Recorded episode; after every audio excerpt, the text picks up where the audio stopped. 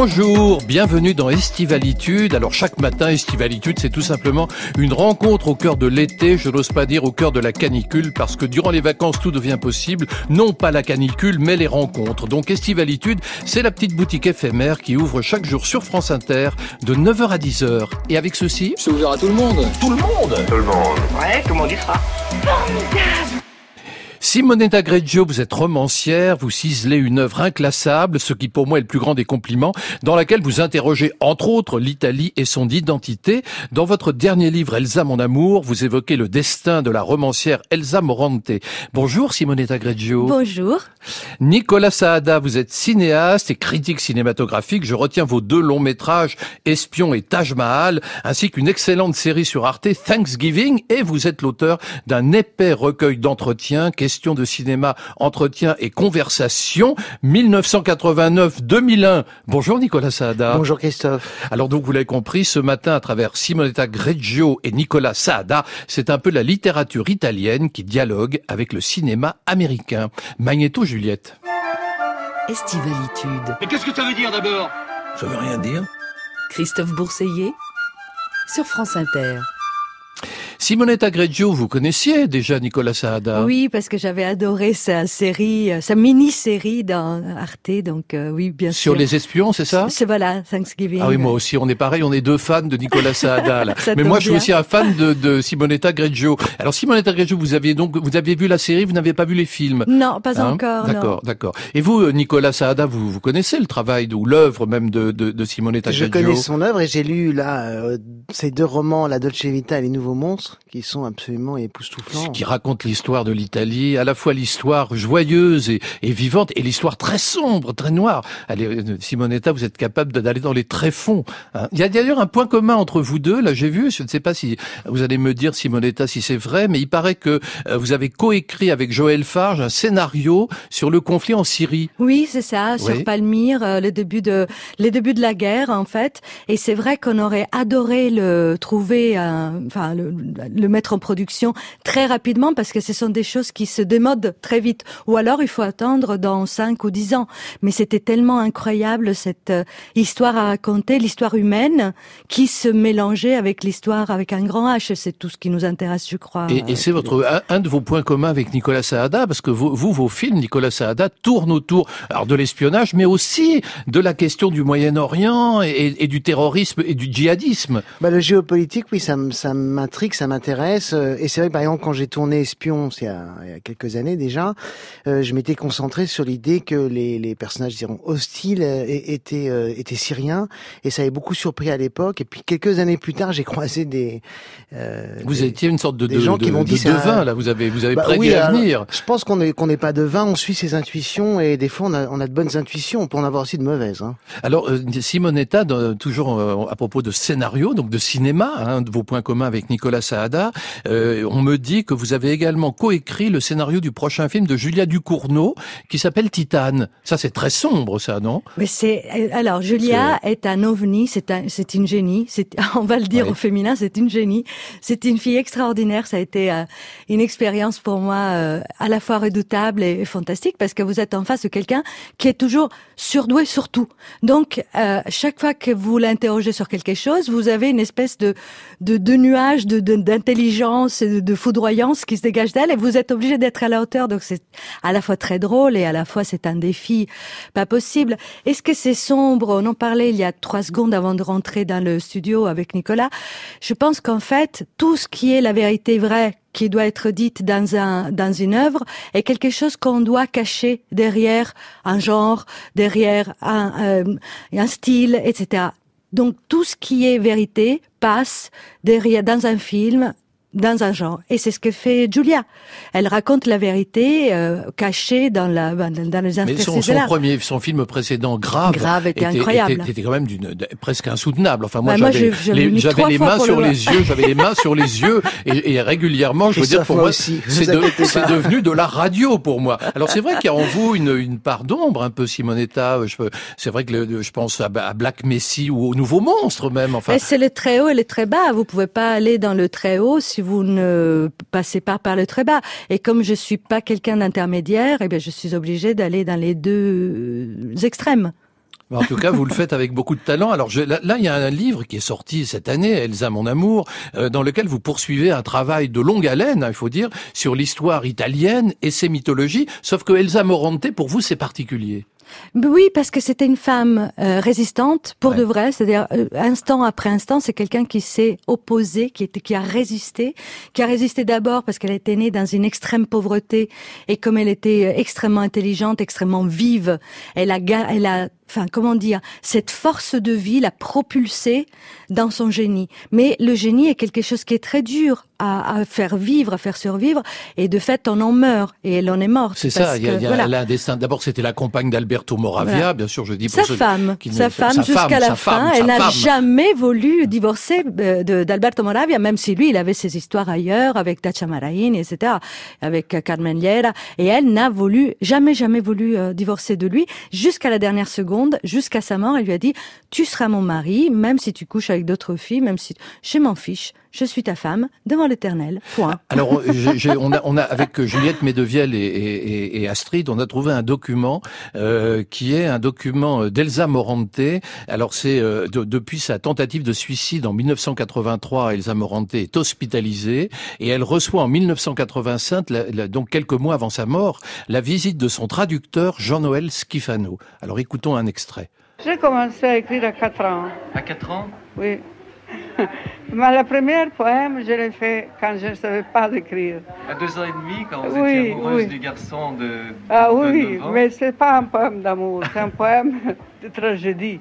Parce Ah bon qu'il dit Povero galletto che stava alla finestra, gli casca giù la testa e va, e va, e va. Belle. Un gallo piccolino che stava alla finestra, gli casca giù la testa e non vede più e più.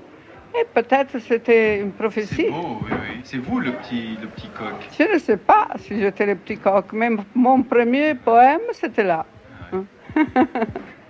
Et, et Elsa Morante est morte quelque temps plus tard, enfin la même année. Qu'est-ce qu'elle dit dans le poème, en gros? Parce Ça, ça m'aimait beaucoup parce que c'est effectivement son premier poème et il dit, et elle avait deux ans, hein, donc on peut pas faire des poèmes très, euh, Très développés. Voilà, à cet âge-là. c'est pas du Baudelaire. Un petit coq qui regarde par la fenêtre, il lui tombe la tête et il va, il va, il va quand même. Et puis un petit coq qui regarde par la fenêtre, il lui, il lui tombe la tête et il ne voit plus rien, plus rien, plus rien. Bah écoutez, c'est- c'est- c'est- c'est c'est- c'est- c'est fort, c'est fort. Alors Nicolas, vous avez une question à poser à propos de l'écriture de Simonetta Greggio, Nicolas Saada. Oui, je, sais que vous êtes en Italie, vous êtes arrivé en, France euh, il y a quelques années, et j'ai l'impression qu'on ne peut pas écrire un livre comme euh, La Dolce Vita ou comme Les Nouveaux Monstres euh, euh, sans cette distance que vous donne la langue française. Est-ce que, le fait d'écrire dans une autre langue que votre langue natale vous a aidé à, à vous exprimer aussi brutalement et directement sur votre pays Bah, c'est une très bonne question parce qu'en fait, je suis une femme italienne, j'ai une nationalité italienne encore maintenant, et je suis un écrivain français. Et cette distance que vous évoquez m'a permis d'aller très loin dans ce que je voulais dire parce que en Italie, il y a plein de choses qu'on ne peut pas dire toujours maintenant, non pas parce qu'il y a une censure réelle, mais parce qu'on ne doit pas le dire. Vous savez, quand on est, euh, vous le savez très bien, il y a comme une espèce de crête qu'il faut garder. Soit vous avez les, des épaules comme ça, parce que vous avez un magazine ou un journal comme le Fatto Quotidiano derrière vous, qui vous permet de dire des choses qui sortent, euh, qui disent la vérité. Soit vous êtes tout seul et à ce moment-là, vous n'êtes personne, vous êtes écrasé par la par, par le rouleau compresseur. Moi, je dis des choses très euh, vraies et très dures sur Berlusconi. Je pense que j'aurais pas pu le faire en Italie.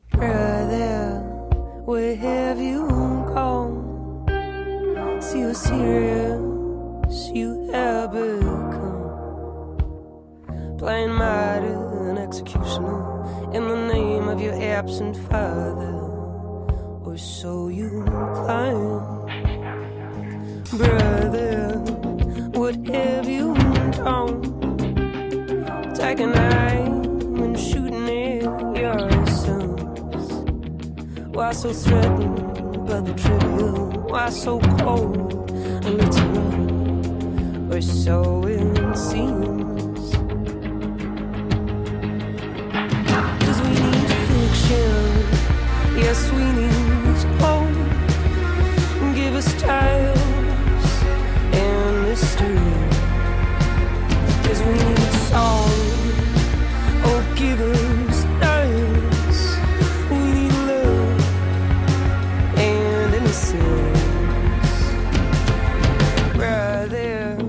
against whom these walls. Don't you know that all that rises shall fall?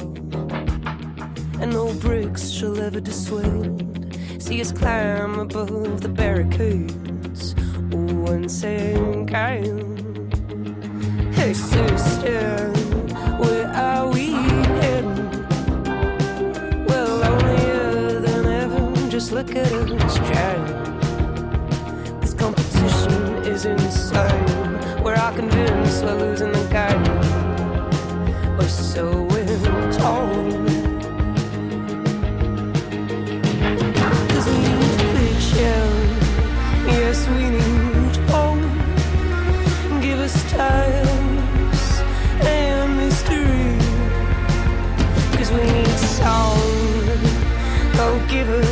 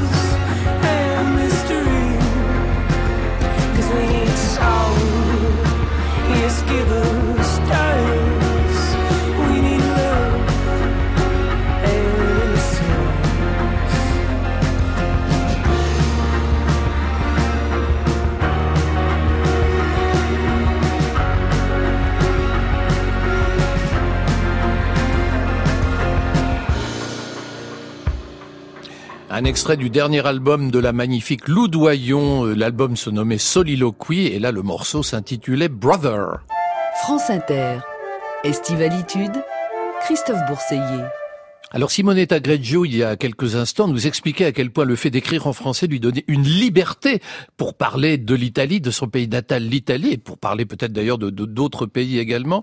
Vous, Nicolas Saada, vous dites « je ne suis pas un cinéaste français Ce que j'entends par là, c'est que, évidemment que je suis né en France, je, suis français, je fais des films, mais pour moi, le cinéma, c'est... euh, C'est Malaparte qui a dit ça un jour à, Rossellini, il a dit tu as de la chance d'être cinéaste, que le cinéma c'est la patrie des étrangers. Et c'est vrai que le cinéma en soi c'est une langue. Donc moi la langue que je pratique c'est celle du cinéma. Et si, demain matin je devais partir euh, dans un pays étranger pour faire des films, je le ferais, ça ne poserait aucun, » Votre aucun problème. patrie, c'est le cinéma. Oui, complètement. Enfin je, je le revendique vraiment. Alors vous avez euh, sorti donc ce livre, euh, cet épais livre Questions de cinéma. Alors ce qui, mm, il y a, y des entretiens, des conversations avec 24 créateurs, mais enfin ils sont presque tous américains. Il y a quelques asiatiques et il n'y a pas un seul italien. Alors vous êtes italianophobe Pas du tout, je suis italianophile. Euh, je peux même dire, j'ai presque vécu quatre ans de ma vie en Italie parce que je, c'est un pays dans lequel je vais régulièrement depuis très longtemps. Ouais, ouais. C'est un pays que j'adore, avec lequel j'ai un, un- un attachement qui est viscéral, vraiment. Il n'y a pas de cinéaste italien parce que de toute façon, euh, euh, j'en ai rencontré quelques-uns quand j'étais euh, journaliste au, au Cahier du cinéma, pas assez à mon goût. J'ai Ouais. rencontré Nanni Moretti plusieurs fois, et puis j'espère qu'il y aura un autre volume qui s'additionnera et qui s'ajoutera à ce premier. Mais c'est vrai que j'ai concentré aussi les entretiens que j'avais fait un peu en tête à tête avec certains cinéastes et ça m'amusait aussi de, de de raconter ces tête à tête comme un comme un moment où où, où je sens bien que j'ai envie d'être un pas simplement un intervieweur mais un peu un cinéaste avec les cinéastes voilà Ah, ça mais- raconte un peu ça aussi ce livre On, on peut le dire, enfin c'est un peu ce que ce qu'on ce qu'on sent en lisant votre livre, c'est que le cinéma c'est quand même un art américain au départ. On peut, on peut dire qu'au départ, on on peut, il y a, y a d'énormes polémiques, vous savez, sur euh, le, le- la naissance du cinéma, euh, euh, la, le- la bagarre Edison-Lumière. Mais il y a un moment donné où le cinéma devient langage avec les Américains. Ouais, c'est C'est-à-dire que quelqu'un comme Griffith se dit, ok, c'est beau, on peut, on peut attraper le mouvement, on peut le représenter, mais si on commence à réfléchir à la valeur des choses, à la valeur des plans, est-ce qu'il n'y aurait pas quelque chose là-dedans qui est de l'ordre du langage? Est-ce que lorsqu'on se rapproche de l'acteur, on n'exprime pas une émotion qui est différente que lorsqu'on le voit euh, de la tête aux pieds dans le, dans le cadre Et petit à petit, Griffith, il invente la grammaire cinématographique. Et Hitchcock a dit, comme tous les cinéastes du monde entier, j'ai une dette envers Griffith. Et Griffith, c'est le grand cinéaste américain, et c'est celui qui fait d'une invention un langage. Quel est l'entretien qui vous a le plus marqué? C'est toujours la question qu'on a envie de savoir quand on rencontre comme vous 24 personnes différentes. C'est difficile de faire un choix. Bah, et là, là, une rencontre marquante, c'est avec Scorsese, que c'est un cinéaste Ouais, que j'admire infiniment. Et ce que j'aime chez lui, c'est que la cinéphilie, pour lui, c'est pas avoir une grosse culture cinématographique et répondre à des quiz ou à des questionnaires. Il est riche de films comme on est riche de rencontres. Et moi, j'aime voir les films des autres parce que j'en ai besoin. C'est pas pour les citer ou, ou pour jouer au malin. J'ai besoin des films des autres parce qu'ils nourrissent aussi mon, mon travail de cinéaste. Et, et quand j'ai interviewé Scorsese, j'ai vu que cette obsession que j'avais pour les films des autres n'était pas simplement euh, une obsession avide. Elle nourrissait mon désir de cinéma. Elle nourrit mon inspiration. Comme j'imagine, la littérature nou- nourrit l'inspiration de Simonetta Greggio. Alors, moi, il y a un entretien qui m'a marqué, moi, de- dans votre Ah, livre. mieux. c'est celui que vous avez eu avec David Lynch. Alors, ça se passe en 2000, et en 2000, il prédit l'essor d'Internet, et du coup, j'ai trouvé, on a trouvé avec Juliette, un document où, David Lynch parle d'Internet. The internet it will soon be the home to everything. Internet euh, hébergera bientôt tout. Mais l'important, c'est le récit et la narration. Et ce, à n'importe quelle époque. C'est l'histoire et la façon dont on la raconte. Le support peut changer au fil du temps. Mais le récit et la façon dont on raconte les choses, ça, ça ne changera pas. C'est étonnant ce que raconte David Lynch. Et dans votre livre, et on est en l'an 2000, il prédit Ah, la, la dématérialisation Il prévoit. Netflix, il prévoit l'arrivée des DCP qui remplacent le- les projections en 35 mm. Pour les auditeurs, le DCP, c'est ce fichier électronique qui remplace aujourd'hui les copies physiques des films en salle. Et c'est vrai que euh, moi, je pense souvent qu'il faut écouter les artistes. L'ép- à l'époque de cet entretien, qui était en fait un entretien que j'avais fait pour un documentaire pour Arte, euh, j'avais croisé beaucoup de gens, comme, comme on dit, du métier, qui, qui me disaient mais attends Internet ça prendra jamais maintenant le cinéma sur Internet tu rêves c'était eux les pros alors la parole des pros il y a 20 ans sur euh, l'avenir d'Internet et du cinéma c'était de dire qu'en gros euh, euh, il y avait aucune issue possible pour les films sur sur Internet Écoutons les artistes. Quand les artistes disent aujourd'hui, par exemple, il y a un phénomène de déconnexion qui commence, écoutons-les, par exemple, ça peut être intéressant. Alors Nicolas, vous m'avez proposé un son qui m'a beaucoup troublé. D'abord parce qu'il est extrait d'un film que j'aime beaucoup, qui est Deux ou trois choses que je sais d'elle, de Jean-Luc Godard. Et c'est un extrait qui me rappelle le style des livres de Simonetta Greggio. Écoutez. puisque la relation sociale est toujours ambiguë, puisque ma pensée divise autant qu'elle unit, puisque ma parole rapproche par ce qu'elle exprime et isole par ce qu'elle tait, puisqu'un immense fossé sépare la certitude subjective que j'ai de moi-même et la vérité objective que je suis pour les autres. Il faut que j'écoute, il faut que je regarde autour de moi plus que jamais le monde, mon semblable, mon frère, C'est magnifique. hein. On a un peu remonté, hein, parce que C'est c'était très long, mais c'est c'est extraordinairement beau. Simonetta Greggio, la Jean-Luc Godard que nous propose, que nous offre Nicolas Saada, c'est quand même toute l'époque de vos livres, La Dolce Vita, Les Nouveaux Monstres. Mais j'ai failli vous proposer un peu, le- non pas le, le même extrait, Ouais. mais quelque chose qui répond à ça, parce que dans le dans le cinéma de Nicolas, il, a, il y a ce côté murmuré. On dit les choses dans le plus de silence possible, et c'est ça qui est intéressant. C'est-à-dire que c'est pas la peine de crier. On peut tellement dire les choses avec intensité en parlant tout bas.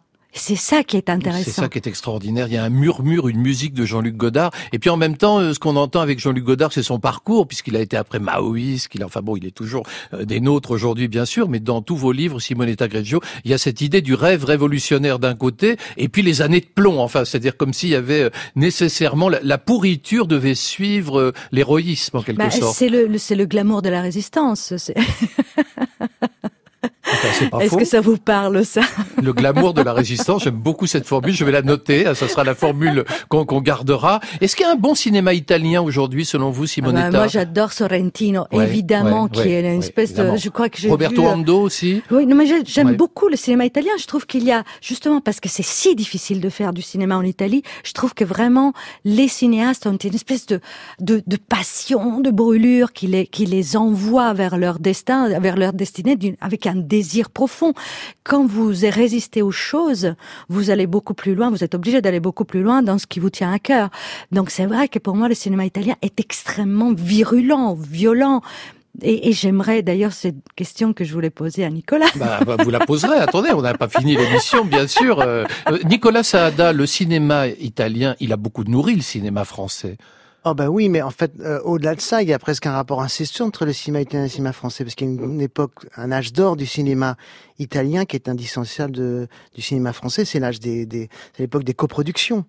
Euh, il y a beaucoup de coproductions entre la France et l'Italie qui se justifient par la présence d'acteurs italiens dans certains films français et réciproquement. Faut pas oublier qu'une moitié du casting de Rocco et, ses frères, qui est un film sublime, il y a, des acteurs français. Il y a, Roger Hanin, il y a Alain Delon, il y a Annie Girardot. Donc il y a cette relation comme ça en- entre l'Italie et la France qui est très forte à travers le cinéma. Mais pour revenir à ce que disait Simonetta, dans les cinéastes contemporains, moi j'ai une- aussi une grande admiration pour Alice Rohrwacher. Je trouve son dernier film, Heureux Heureux comme Lazaro, c'est un film absolument magnifique, un film qu'il faut voir et revoir. euh, et le cinéma italien, Ah, Sergi Lopez qu'on a reçu est, est dedans. oui, il est magnifique dans le film. Magnifique. Et cinéma italien, oui, pour moi, c'est c'est c'est c'est fondateur de quelque chose. Je pense qu'il y a- il y a, on parle du génie italien. Il y a un génie italien. Et le seul moment finalement de l'histoire des arts en Italie qui, qui rejoint la Renaissance, c'est la grande époque du cinéma italien.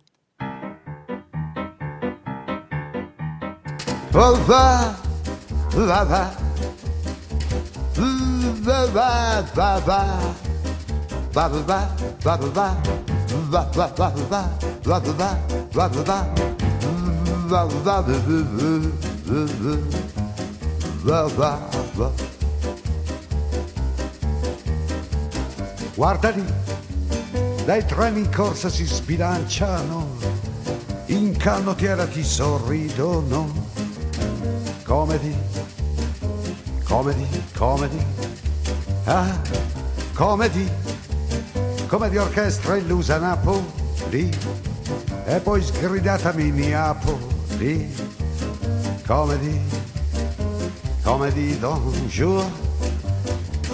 Ta-da-da-dam,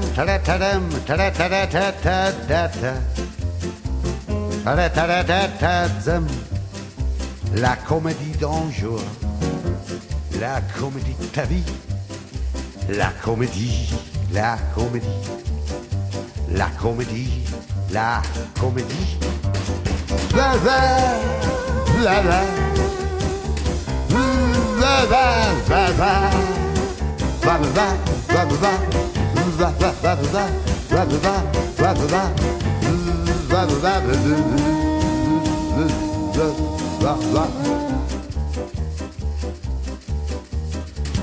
Ma cos'è? La luce piena di vertigine, sguardo di donna che ti fulmina. Comedy, comedy, comedy, ah, comedy, anticamente vista a Napoli, con lontanissimi binocoli. Comedy, comedy d'un jour.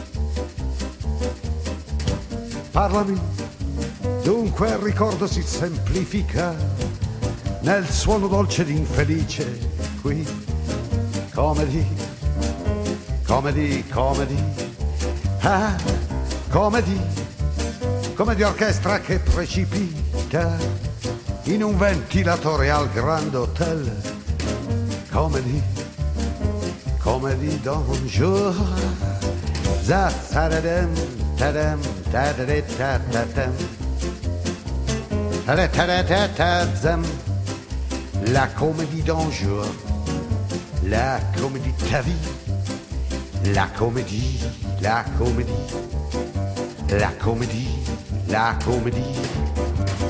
Va va, va va, va va, va va, va va, va va, va va, va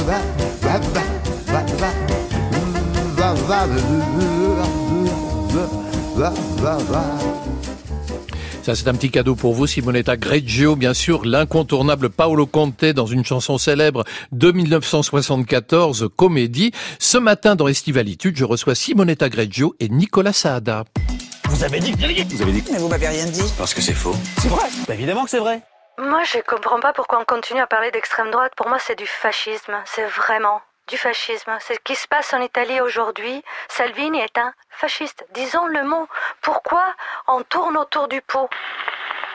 Ah bah ça, c'est vous, Simonetta, sur France Inter, il y a quelques mois. Vous n'y allez pas avec le dos de la cuillère, vous, hein Bon, aujourd'hui, j'ai une autre analyse, c'est un post-fasciste. Ah, vous pensez que Salvini, parce que vous avez souvent dénoncé le populisme de Silvio Berlusconi, mais finalement avec Matteo Salvini, on a encore descendu quelques marches, selon non, vous? on Non, est, on non. est à la, on, a- on est à la même, euh, j'allais dire à la même hauteur, mais c'est pas la même hauteur, c'est juste les enfers de la politique. C'est-à-dire que Salvini est le juste euh, successeur de de de, de cette euh, tête d'idiot de, de, de Berlusconi qui était dans la propagande P2 et propagande P2 et c'est exactement ce qui se passe La loge aujourd'hui. P2, vous parlez la de la loge loge P2, P2, voilà. voilà. Oui, euh, pour Parce le- que vous avez beaucoup parlé, oui, pour expliquer à nos auditeurs, vous avez beaucoup parlé justement de toutes ces, ces années noires italiennes terrifiantes, les brigades rouges, la loge P2, le monstre de Florence, des choses. Vous avez parfois quand on vous lit et que vous racontez l'Italie, on a l'impression que vous êtes mais d'une cruauté avec l'Italie, mais sans borne. Mais parce que Presque je l'aime comme Elfriede. Jelinek sur l'Autriche. Mais parce que je l'aime infiniment. J'aimerais tellement que ce pays soit il est sublime, c'est un pays sublime, mais c'est justement, c'est ça qui me gêne, c'est qu'il est vraiment dans les tréfonds. Ça a toujours été les laboratoires quand même des, des pires Alors ça veut dire qu'on va euh, avoir ça en France si c'est le ben, laboratoire ben, c'est quand Berlusconi est quand même le prototype de, de Trump, euh, d'Orban, euh, de Bolsonaro. C'est on a on a eu le premier, on a eu le prototype. On est très fort, on est très Ah oui, fort. vous êtes très brillant, c'est vrai, effectivement. Alors Nicolas Saada, enfin je blague, hein. Nicolas Saada, la politique, elle est au, au cœur de, de, de vos films, moi je trouve. Dans Espion, puis dans Taj Mahal, vous abordez sans cesse la question en réalité du terrorisme djihadiste. Ben, c'est, c'est- c'est- ça serait une Pourquoi? hypothèse. Non, moi, ce qui m'intéresse, c'est que c'est que sont les individus euh, face à, au monde qui les entoure. C'est-à-dire comment le géopolitique, comment le politique a, a des conséquences fortes et intimes sur nous, sur notre manière de vivre, d'aimer, de, de penser l'autre. C'est ça qui m'intéresse. C'est pas d'avoir une réflexion euh, euh, De dénonciation, d'historien euh, ou dénonciateur euh, sur la situation géopolitique. Moi, ce qui m'intéresse, c'est comment le monde nous affecte. Et le monde nous affecte. Il affecte toutes les relations humaines. Euh, la, la, la poli- c'est- elle en parle très très bien d'ailleurs, euh, euh, Simonetta Greggio, dans ses deux romans. Ah, Tout à fait, de la façon dont elle les prend individus. toujours un personnage qui traverse les époques, bien sûr. Elle elle dit, on, on- je crois qu'à un moment donné, dans, dans la Dolce On, pensait changer l'histoire et c'est l'histoire qui nous a changé. Mais c'est ça qui m'intéresse parce que c'est très romanesque ça. Et c'est au cœur de tout, toutes les grandes histoires euh, euh, d'Ulysse à, à aujourd'hui. C'est au cœur effectivement d'Espion, et c'est au cœur de Taj Mahal. et de Thanksgiving aussi, oui. j'ai- ah oui, mais ça on va en parler après parce que ça va mon petit préféré. On va on va par- on va écouter peut-être pendant quelques instants la bande annonce du film Taj Mahal. On va mieux comprendre de quoi il retourne. Vous partez longtemps? Deux ans. À Bombay J'accompagne mes parents qui travaillent là-bas et je fais une école de photo. C'est trop grand, c'est énorme.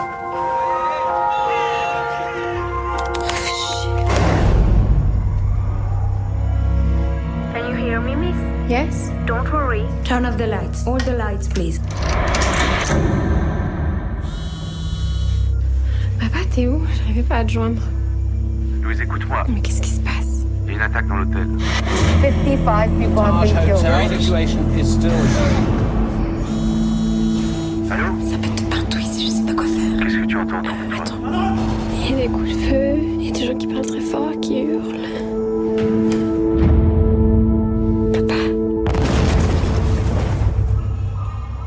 Alors ça, je retrouve là évidemment euh, ce qui fait votre style, Nicolas Saada, c'est-à-dire vous manipuler la tension.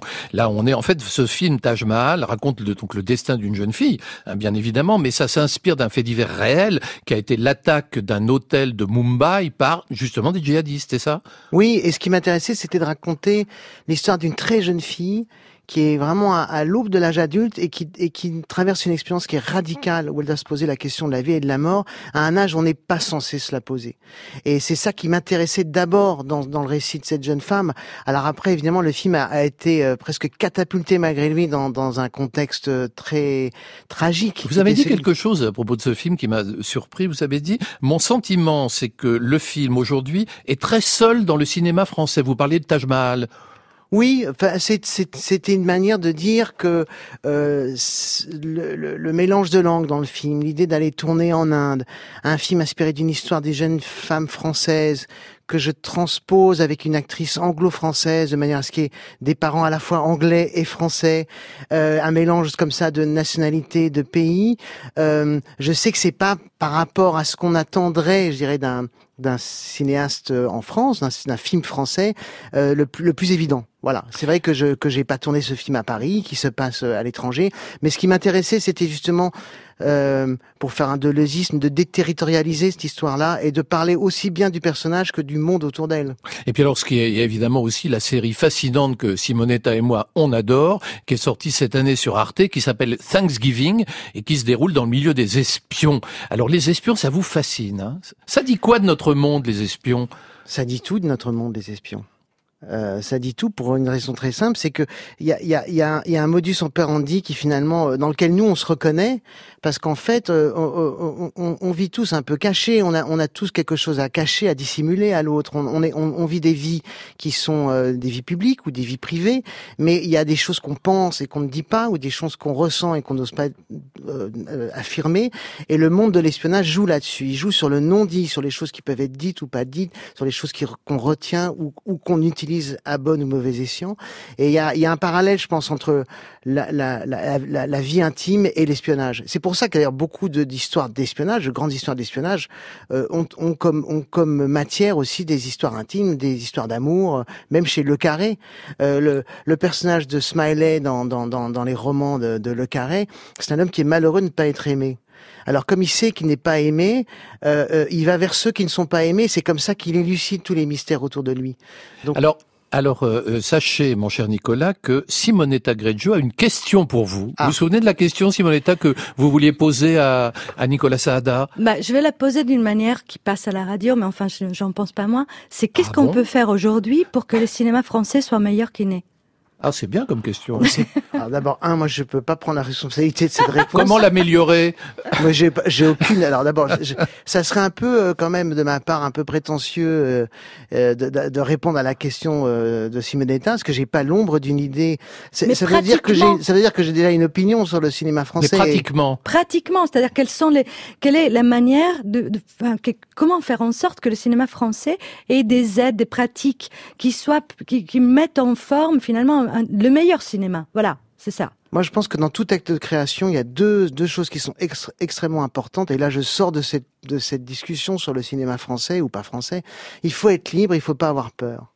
Quand on est libre et quand on n'a pas peur, on crée et on se lâche et on se laisse aller et on, et on, et on croit à l'impossible et on peut faire des, des, des œuvres qui dépassent comme ça des contraintes euh, qui sont toutes imaginaires, enfin. Un peu de douceur dans un monde de brut, Nicolas Saada. Voici Kerenan, le fleuve doux.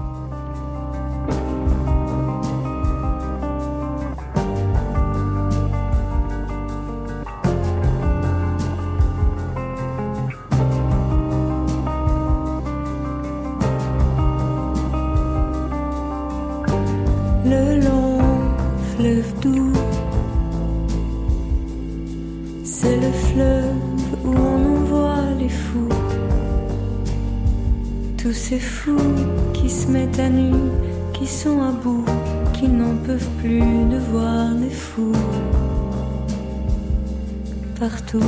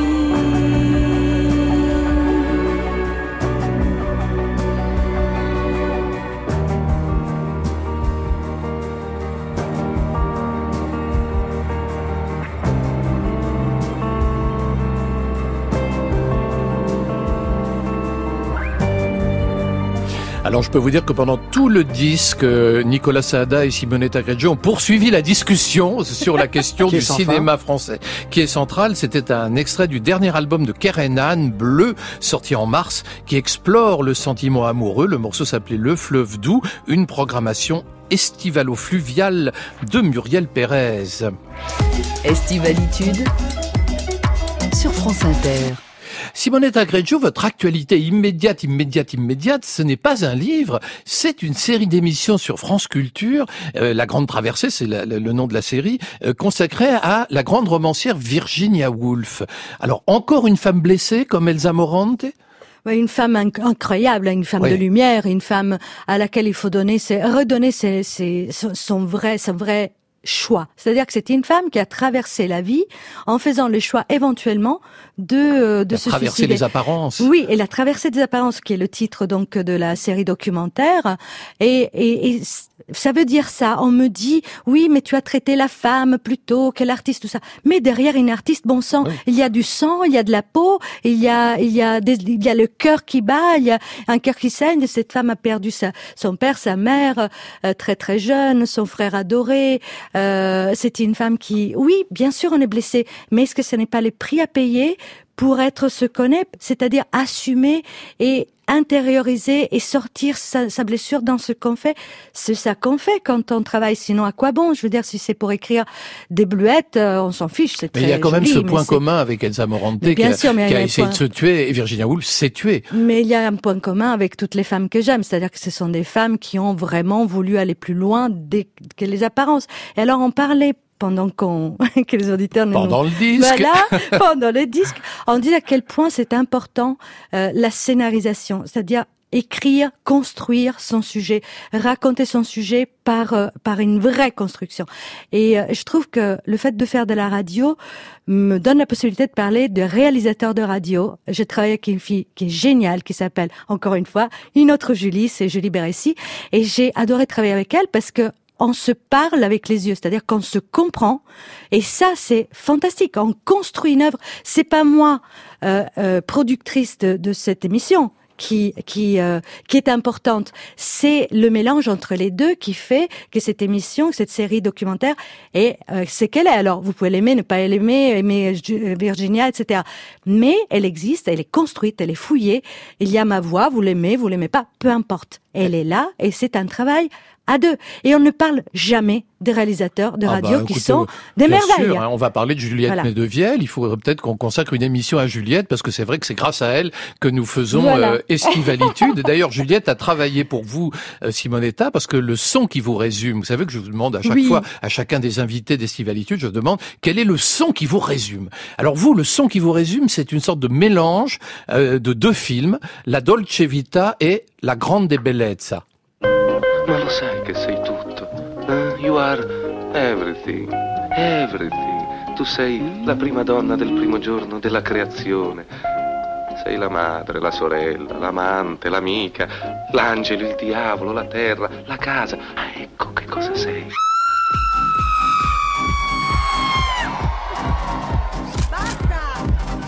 Stanno pure i cotte che i ciliettini, ti ricordi? A! Io.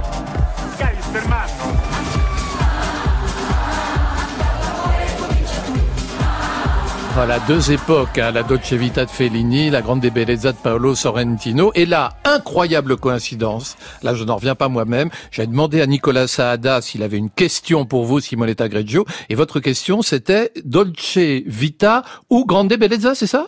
Oui, c'était la- l'autre question que j'avais à poser à, à Simonetta, parce que j'ai- j'ai toujours eu le sentiment que depuis que ces deux films existent, euh, il y a un positionnement presque Beatles, Rolling Stones entre Dolce Vita et, et Grande Bellezza. Ah Mais j'ai l'impression pour Simonetta, ça, c'est deux films qui sont Alors c'est quoi Simonetta? Pourquoi de la ce même choix? chose. Pourquoi ce choix? Alors pour moi, ce sont les- c'est le même film de fait. C'est-à-dire que Sorrentino a copié complètement toutes les scènes de la Dolce Vita, il les a remises en scène à sa manière. Alors tout ce qui est dans le film de Dolce Vita, tout ce qui est décadent mais optimiste dans le sens gramscien du mot, c'est-à-dire la possibilité d'aller dans un autre monde. Une rédemption Voilà, chez Sorrentino, ça se ferme. C'est-à-dire que c'est les années 80 qui deviennent les années 2020 où il n'y a plus d'espoir, où il n'y a réellement plus d'espoir, où Rafael Carrà et euh, voilà, ça devient faire l'amour et tout, mais ça devient mixé, ça devient euh, pop, ça devient autre chose. En fait, c'est euh, un peu on se met la main- les mains dans les cheveux et ce pauvre Mastroianni à la fin de la Dolce Vita, ben, il va terminer très très mal, alors qu'on avait un peu d'espoir pour lui. Et Tony Servilioz, euh, qui est dans La Grande Bellezza, c'est un peu le Mastroianni des années 2020. hein, oui, mais il est désespéré. Il est désespéré. Donc vous êtes pessimiste Gentiment désespéré.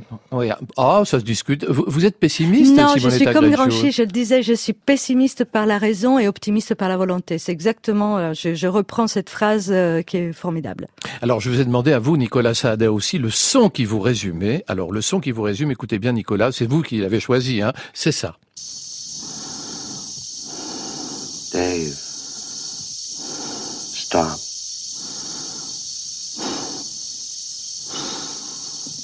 Stop. Will you?